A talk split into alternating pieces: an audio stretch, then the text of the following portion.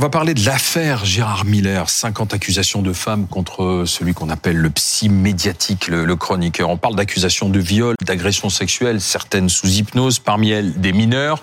On a un cas de témoignage sur BFM TV. Elle s'appelle Aude. Elle avait 17 ans à l'époque où Gérard Miller a abusé d'elle. On était, en avait 53. On était en 2001. Mhm. Et elle raconte justement le viol.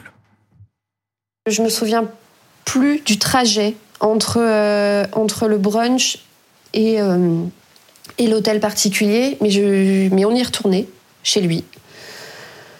Il monte cette fameuse euh, pièce japonaise et, et il m'embrasse. En fait, jusqu'à présent, il n'y avait rien qui pouvait laisser présager quoi que ce soit. Il avait été courtois, il avait été poli.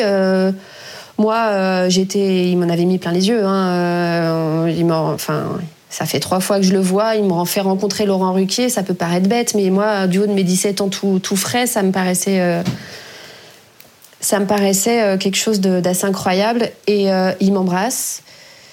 J'ai souvenir de moi sur ce lit.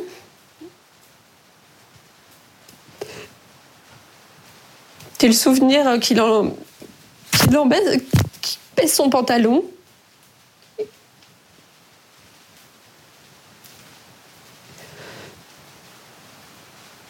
Sort, euh, qui sort son sexe. Il me demande si j'ai déjà couché avec un garçon. Je lui dis que non. Et là, il me dit Je ne serai pas ton premier. Il me met son sexe dans la main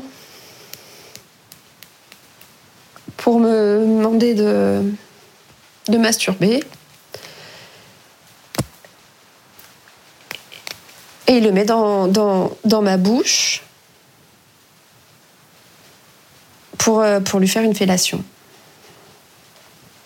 J'avais euh, à peine 17 ans, j'avais jamais fait ça. Et je suis à ce moment-là euh, complètement bloquée dans mon corps. Comme, je, trouve que cette image du cauchemar où vous pouvez pas bouger, c'est ce qui était le, plus parlant. Je, j'avais, j'avais pas d'autre choix en fait. Je n'avais pas d'autre choix. 17 ans en 2001 dans de cette agression qu'elle raconte. Aude, aujourd'hui sur BFM TV, nous sommes en 2024. Pourquoi a-t-elle décidé de parler? Quel a été le déclic? Là encore, elle s'explique. On m'envoie la, capture d'écran euh, de l'article de Elle où il y a marqué euh, Gérard Miller, euh, visé par euh, des, enfin, témoignages d'agression sexuelle et de viol. Et là, ça vous, désolé pour l'expression, mais ça vous saute à la gueule.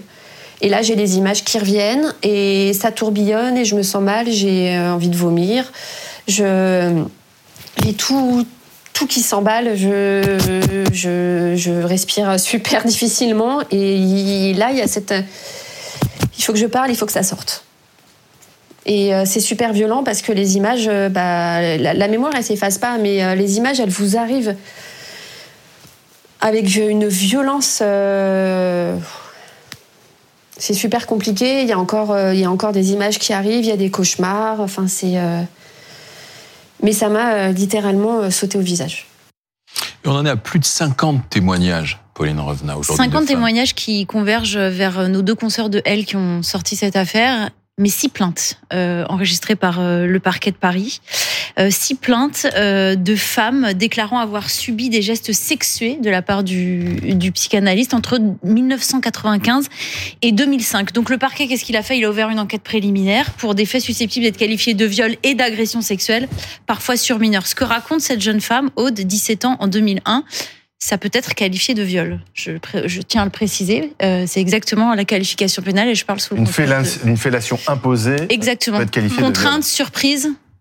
Maître Lévy, bon, bonsoir, vous confirmez Bonsoir. C'est un acte de pénétration sexuelle à défaut de consentement. C'est euh, caractéristique d'un viol. C'est un acte criminel et euh, c'est passible de la cour d'assises avec un délai de prescription de 30 ans. Alors justement, les faits ne sont pas prescrits, ils se sont déroulés en, 2001, elle avait 17 ans, a priori, ils ne sont pas prescrits. il faut être extrêmement prudent. Pourquoi c'est pas sûr Expliquez-nous. Parce qu'il y a eu une évolution législative. Alors, il y a eu euh, des changements de délai de prescription selon les lois 2017, 2018, et là on est sous l'empire de la dernière loi d'actualité de 2018 qui a fixé un délai de prescription de 30 ans à la majorité à compter de la majorité de la victime présumée. Donc elle avait 17 ans en 2001, donc elle était majeure Donc elle avait 18 ans en 2002, donc si vous faites le calcul, elle a 2000 jusqu'en 2032 pour dénoncer ces faits. On est en 2023, 24. 4 même. Donc les faits donc ne sont pas prescrits. Exactement. A priori, les faits ne sont pas L'affaire peut aller jusqu'au bout. L'affaire pourrait aller jusqu'au bout. Là, on est en préliminaire, là. En tout cas, on est en préliminaire, mais il n'y mm. aurait a priori pas de problématique de prescription. Ensuite, il y aurait toutes les problématiques de preuves, etc., de déclaration et d'opposition mais pas de prescription. Le témoignage est, très fort et, même choquant, hein, c'est le terme qu'il faut employer, Fatima Benomar, mais on s'interroge toujours pourquoi attendre si longtemps pour dénoncer son agresseur? Oui, je le vois. En plus, c'est très douloureux de voir tous ces commentaires fleurir. Euh, oh là là, elle se réveille maintenant, c'est maintenant qu'elle parle. Déjà, par rapport à, à l'amnésie euh, traumatique, il faut déjà. C'est pas un reproche parce qu'on se dit peut-être que si l'agresseur avait été dénoncé plus tôt, il y aurait moins de victimes aujourd'hui. Donc d'une part, il y a la question de la de, de l'amnésie traumatique, qui n'est vraiment pas une espèce d'expression de lubie de militante contre les violences euh, faites aux femmes. C'est vraiment un fait scientifique qui est documenté, qui est un mécanisme de survie au niveau cérébral, c'est-à-dire que quand quelque chose, un, événement est trop traumatique pour être absorbé, euh, le cerveau tranche et il décide d'en faire abstraction. Et après, il suffit qu'il y ait un événement ou même quoi que ce soit, hein, une odeur ou quoi que ce soit, qui se réfère à, à, l'événement traumatique, eh bien, il ressurgit dans la mémoire. On est capable de se souvenir, de, de, de récupérer des souvenirs assez précis, parce que ce qu'elle raconte est, très précis. Elle se souvient de la pièce. C'est comme des flashs, en fait, qui vont... Elle se souvient de ce qu'il lui a dit, lui a demandé. Oui, il y a beaucoup aussi de, de victimes qui sont pas crues, parfois par la police qui n'est pas formée, parce que euh, quand on est dans une situation de grand danger ou de grand traumatisme, euh, notre euh, vision même se resserre, tout est flou autour, on, on va pas se souvenir de la couleur de la porte, du chemin ou quoi, on va se souvenir vraiment des faits qui sont en train d'être importants pour notre survie, par exemple comment ou quoi. Donc là, là, le souvenir, et c'est un souvenir qui revient dans de nombreux témoignages, c'est la fameuse pièce japonaise qui, qui serait dans, dans le domicile de Gérard Miller. C'est dans le mode opératoire de Gérard Miller, parce vraiment, décrit à plusieurs reprises. Les femmes et les filles qui sont sujettes à la mémoire traumatique ressentent malgré elles un sentiment de honte, parce qu'elles se disent qu'elles ne seront pas crédibles. Qui va croire en un tel mécanisme? Donc c'est très important d'en parler pour le banaliser, pour le démocratiser. La deuxième chose, vous allez entendre ce soir le, le témoignage de Charlotte, 14 ans au moment des faits, qui au moment où elle en parle à sa famille, mmh. qui l'incite à porter plainte, euh, renonce à porter plainte parce que se dit elle se dit cet homme est trop puissant. Mmh. Euh, donc il y a aussi cet élément-là, l'impunité, l'impunité. La manière dont on est en train d'aujourd'hui de parler de mmh. cette affaire et de n'importe quelle affaire par ailleurs est en train de conditionner d'éventuelles autres victimes ou témoins à se mmh. dire est-ce que j'ai envie d'aller me jeter dans l'arène médiatique et est-ce qu'on me traite de menteuse ou tout ça Donc toujours faire attention aux éléments de langage, euh, de la manière dont on parle des victimes présumées. Sandra Muller, la journaliste, celle qui a lancé ce mouvement Balance ton port est avec nous. Bonsoir. Euh, Vous avez euh, recueilli le témoignage d'une victime euh, de Gérard Miller. Oui. Alors déjà, il faut savoir que ça fait euh, au moins euh, quatre ans qu'on recueille des témoignages. Effectivement, la différence, donc son nom circulait, il n'y a aucune surprise. Oui, effectivement, je peux pas donner l'identité de cette personne, c'est une proche. Et au moment où ça a éclaté en France, effectivement, elle m'a décrit elle m'a décrit ce qui lui arrivait et elle m'a décrit aujourd'hui euh, avec beaucoup de détails ce qui lui arrivé, mais elle souhaite pas. Euh, elle n'était pas mineure à l'époque. Elle n'était pas mineure à l'époque et c'était à l'étranger. Et euh, elle, ce qu'elle me décrit, c'est qu'au moment de l'hypnose, elle, avait l'impression d'être dans une visée noire qui se remplissait. Et elle s'est réveillée. elle s'est réveillée. Elle a apparemment vu le visage, son, le visage de sa mère. Et elle est partie. Et il est resté très il est resté très courtois ensuite après pour savoir comment elle allait, etc. Mais elle avait 23 ans, elle était quand même jeune. Et pendant cette hypnose, qu'a-t-elle subi pendant cette séance d'hypnose? Écoutez, elle m'a demandé d'en parler très vaguement et malheureusement, euh, elle, a, elle a rien subi. Elle, honnêtement, elle n'a rien subi parce qu'elle s'est réveillée. Elle n'a pas continué euh, à être dans cet état euh, d'inconscience. Elle, est, elle, elle s'est réveillée, donc en fait, elle n'a rien subi. Mais ça l'a suffisamment choquée pour qu'elle m'en parle. Mais euh, Sandra Muller, vous dites, attendez, si j'ai bien entendu le début de votre propos, vous dites ça fait quatre ans que vous recueillez des témoignages, que vous entendez des histoires autour de, de Gérard Miller, c'est ça? Ça fait longtemps, bien sûr. Moi, en fait, je suis une sorte de, euh, je suis une sorte de porte ouverte euh, avec euh, tous les noms, puisque quand j'ai lancé Balance ton port, j'ai évidemment donc le 13 octobre 2017, j'ai incité les gens à donner des noms Donc effectivement, j'ai énormément de noms qui circulent, j'en ai encore sur peut-être des prochaines affaires. Et effectivement, mais vous voyez, quand on m'a donné le nom de Gérard Miller, même pour nous, c'était tellement une sorte de figure médiatique qui était rassurante, presque paternelle. Voilà. attendez, je, comprends ce que vous dites. Attendez, attendez, parce que c'est, on a un avocat qui est avec nous. Si pendant quatre ans vous recueillez des témoignages de, mm-hmm. de, de, de femmes qui affirment avoir été agressées sexuellement, voire violées, faut pas les garder pour vous. Ces témoignages bah, où ces femmes doivent parler à la police. Euh. Vous savez, les contraindre d'abord j'habite à New York. D'abord, je vous rappelle que aussi les attendez, non, non, mais attendez, non, mais d'accord, mais vous dites que vous les recueillez ces témoignages. Mais j'en ai dans tous les sens. J'ai reçu un million de messages. Euh, j'ai reçu un million de messages, donc euh, forcément j'ai des noms. Mais euh, en général, quand j'ai des noms et qu'on me pose la question, éventuellement, je peux, je peux faire passerelle. Mais c'est pas, euh, c'est un peu compliqué pour moi, si vous voulez, de contacter. Euh, il faut non, vérifier. Mais pas vous, c'est ce que je suis en train de faire. Je peux le faire une fois pas par vous. Mois, quand je dis, faut que ces femmes, voilà, qu'est-ce qui les a empêchés, puisque vous dites dialoguer avec elles, d'aller parler à ce moment-là à la police et d'aller livrer ce témoignage qu'elle vous parle à vous. Euh, c'est plutôt à la police qu'elles doivent parler. Mais, mais non, c'est pas à la police. C'est comme Fatima ah le dit. Déjà, il y a la peur, il y a la honte ça met du temps. Moi, j'ai mis sept ans avant de parler, et, et, Dieu sait que j'ai beaucoup de personnalité et que j'ai pas peur. Donc, imaginez une, une, victime qui est mineure ou qui devient majeure. Vous savez, le temps judiciaire, le temps pour aller porter plainte et le temps de parole, il est totalement différent. Faut pas penser que quand une femme subit quelque chose, surtout avant le MeToo, euh, mais quand une femme subit, euh, subit des attouchements, euh, des paroles déplacées ou des viols, il faut vraiment un temps d'assimilation. Elles peuvent pas aller à la police maintenant. Peut-être qu'elles pourraient être je connais est à l'étranger en l'occurrence, donc ça va être compliqué. Mais euh, elle n'ose pas. Moi, j'ai tous les jours des témoignages de gens qui me disent euh, qu'est-ce que je fais? Genre, écoutez, allez porter plainte. Euh, la, la, police maintenant est beaucoup plus formée qu'il y a sept ans. On me dit oui, d'accord, mais ça vient. D'ailleurs, elles vont beaucoup plus porter plainte maintenant. Moi, les, les, personnes que j'ai, je leur dis vous prenez un avocat, vous prenez un psy, vous prenez une bonne association pour vous occuper de vous et vous allez porter plainte. Alors bah, attendez, Sandra Muller, Maître Lévy. C'est quand même. Je, je rends hommage à cette dame pour son combat et sa mission, mais c'est quand même assez euh, euh, surprenant de, s'apercevoir qu'il y a là finalement une espèce d'antichambre du parquet qui va filtrer un peu, qui va recueillir et filtrer les témoignages de victimes présumées. J'aime bien ajouter le mot présumé quand même, hein, histoire de, de, rajouter un peu de présomption d'innocence euh, ou, de victimes dans ce, dans ce dossier. Mais Madame nous dit qu'elle a recueilli cela, ce qui c'est tout à son honneur, pendant quatre ans c'est assez délicat, madame, parce que pendant quatre ans, vous faites courir hmm. a priori le délai de prescription, et il peut y avoir une acquisition de prescription dans ce délai de quatre ans. Or, vous n'êtes pas vous, a priori, hein, je, je ne, ne, vous fâchez pas, mais vous n'êtes pas vous euh, juriste, encore moins une autorité constituée, pour dire si euh, une plainte doit être déposée ou pas. Donc, bref, tout ça pour vous dire que moi, je suis un peu surpris de, de ce qu'on apprend là aujourd'hui, que pendant quatre ans, vous avez compulsé des euh, témoignages et que vous les avez filtrés pour ensuite donner un feu vert. Mais je suis d'autant plus surpris, si vous voulez, que vous dénoncez des faits extrêmement graves, et d'ailleurs c'était vos propos, et vous avez raison, s'ils sont constitués, ils sont extrêmement graves. Là, aujourd'hui, on comprend bien qu'il y a, c'est pas un article du journal Elle qui fait, euh, euh, qui fait ouvrir le dossier, c'est un plan, pardon de vous le dire, qui semble un peu concerté. Et c'est ce que vous venez de nous révéler aujourd'hui à l'antenne. Bon, ce que je trouve un peu gênant dans la démarche, si vous voulez, judiciaire, c'est que euh, ces, ces femmes-là, victimes présumées, qui ont éminemment souffert, si c'est le cas, bah aujourd'hui, bizarrement, ce, ce groupe est, et se réveille, pardon d'utiliser ce moment. terme, judiciairement, au même mmh. moment, dans une espèce d'action de groupe, qui pour un juriste de droit français est quand même très désagréable. Madame mais Muller. Maître, si je peux me permettre, excusez-moi, mais quand une victime parle, il y a une cascade.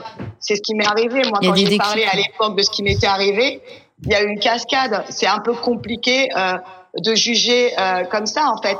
C'est très compliqué, encore une fois, de parler. Et dans toutes les affaires qu'il y a en ce moment en France, donc encore une fois, j'habite à New York. Moi, j'ai aucune autorité. Hein, que, que, que les choses soient bien claires entre vous et moi. Je n'ai aucune autorité à parler l'écoute et c'est tout ce que je fais. Après, vous je êtes journaliste, vous pouvez aussi euh, parler. Je suis jour... oui, non, mais je, je, oui, je suis journaliste, mais je travaille euh, dans la, pour la lettre de l'audiovisuel que je dirige et nous on parle de médias. Euh, je suis Joe Biden ici. J'ai, enfin, je sais plus du tout mon domaine d'activité. Je suis pas là pour faire des chroniques judiciaires. Mm. Les choses soient claires. Mais enfin, enfin, vous, que, que, vous soyez surpris que que, que, que les témoignages en- arrivent en cascade.